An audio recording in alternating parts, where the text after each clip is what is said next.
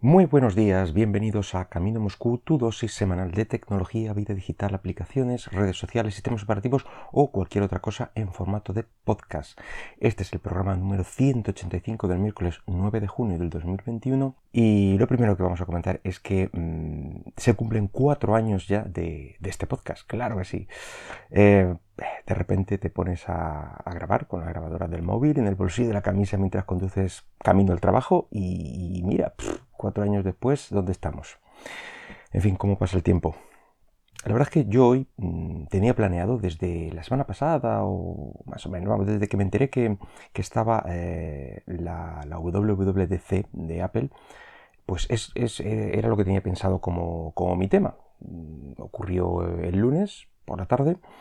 Eh, ya sabéis, la WWDC es la, conferencia esta de, los desarrolladores de Apple, que normalmente pues siempre nos trae algo, alguna novedad de que tanto nos gusta para sacarle punta, etcétera, comentar, eh, imaginar la respuesta a la competencia, todo este tipo de cosas.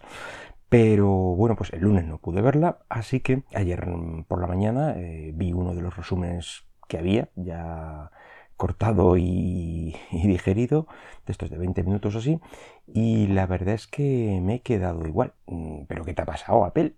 Básicamente todo ha sido eh, una evolución de los diferentes sistemas operativos, un par de cosas medio interesantes, no digo que no, mmm, pero para mí muy poca chicha. Y sí, la verdad es que lo digo por la falta de, cacharros nuevos, que al final es lo que bueno, te mueve un poquito, lo más divertido, lo que más llama la atención, más allá de, bueno, eh, si han puesto los eh, botones más redondos o más cuadrados, en fin. Básicamente todo lo que ha sido, eh, pues eso, detalles y evoluciones que, mmm, que, para los que están muy metidos ya en el ecosistema, pues sí, notan ese pequeño cambio o ese gran cambio para ellos, pero mmm, a los que estamos fuera, pues mmm, bueno, no vamos a ver nada de, de esto. Eh, así que, bueno, pues en vez de hablaros de lo ocurrido allí, que no tiene interés para nadie, pues he pensado hablaros de mi nuevo equipo de trabajo, que por lo menos pues, me interesa a mí.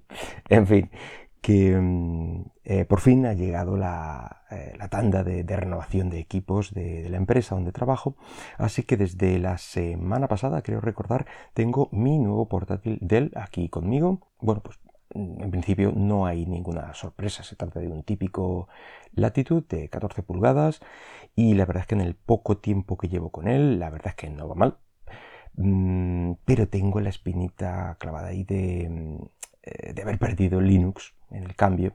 Bueno, ahora evidentemente tengo que volver a Windows 10, eh, qué fácil, nos acostumbramos a lo bueno pues he tenido que recordar los 4 o 5 comandos básicos para hacerme un poquito más productivo en, Windows, eh, que son bueno, los típicos del funcionamiento de escritorio virtual, cambio de tareas, etc. Yo es que sin eso no, no voy a ningún lado.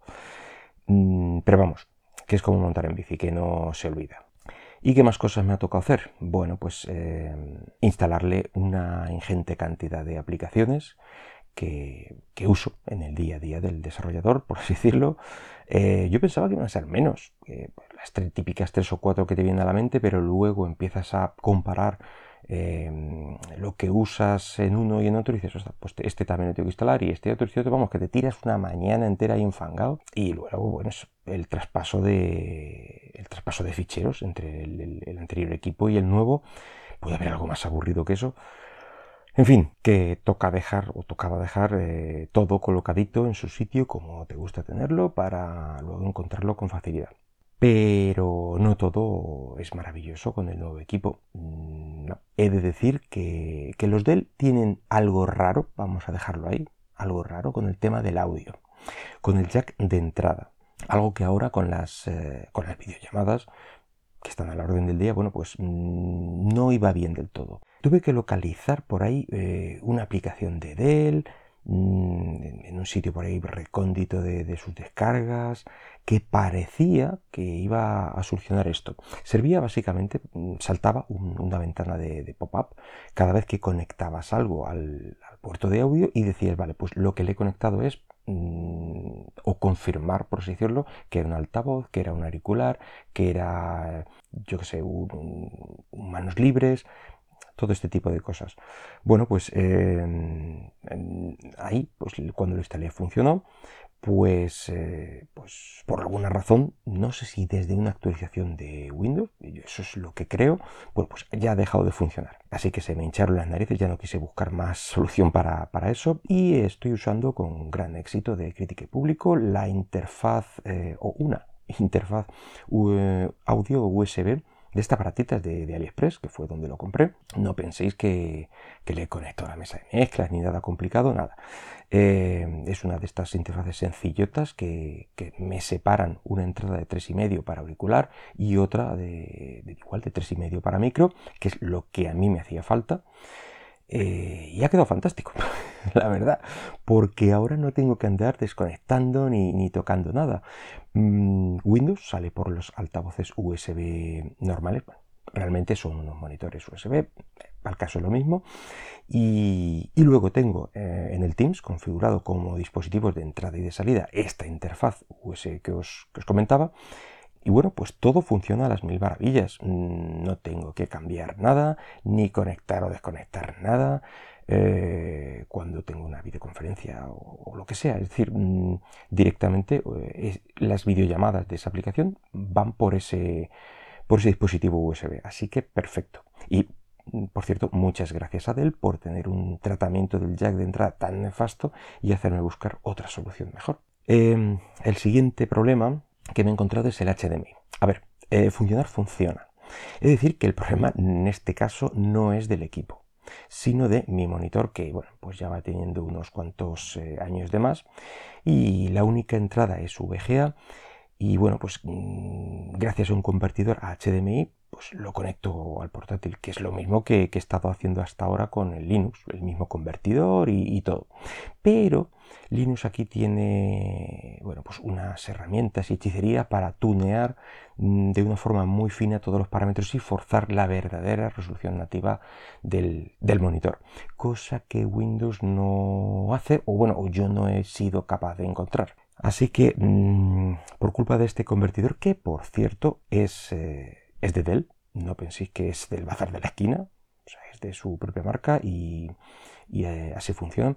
Así que bueno, pues no descarto tener que, tener que adquirir un monitor para renovar este, porque la resolución actual mm, no es la nativa y hace cosas raras. Se ve ligeramente estirado, eh, tengo una franja negra mm, a la derecha de unos cuantos píxeles donde además repite una línea. Muy incómodo, queda, mm, queda realmente mal. Eh, así que bueno, si finalmente encuentro algo que me convenza, pues ya lo iré contando por aquí. Pero bueno, este cambio también ha traído otro efecto colateral, en este caso en mi equipo personal de, Linux. Y es que he decidido volver, por lo menos de momento, al escritorio Genome estándar de Ubuntu. Recordar que eh, estaba usando Regolith, bueno, un, sabor un poco eh, extraño de Ubuntu que tenía un sistema de ventanas por losas, etc. Ya dediqué un podcast entero a, este sistema. Si queréis volver a él o, no lo habéis escuchado, bueno, pues ahí lo podéis saber todo. Em, el caso es que me daba la sensación de que para un uso más ocasional, que es el que le voy a dar ahora, pues ya no me hace falta tener un escritorio tan productivo.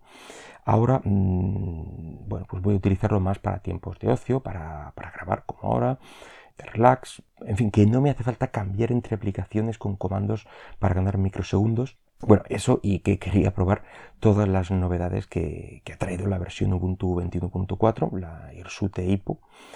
Eh, los nombres, por Dios.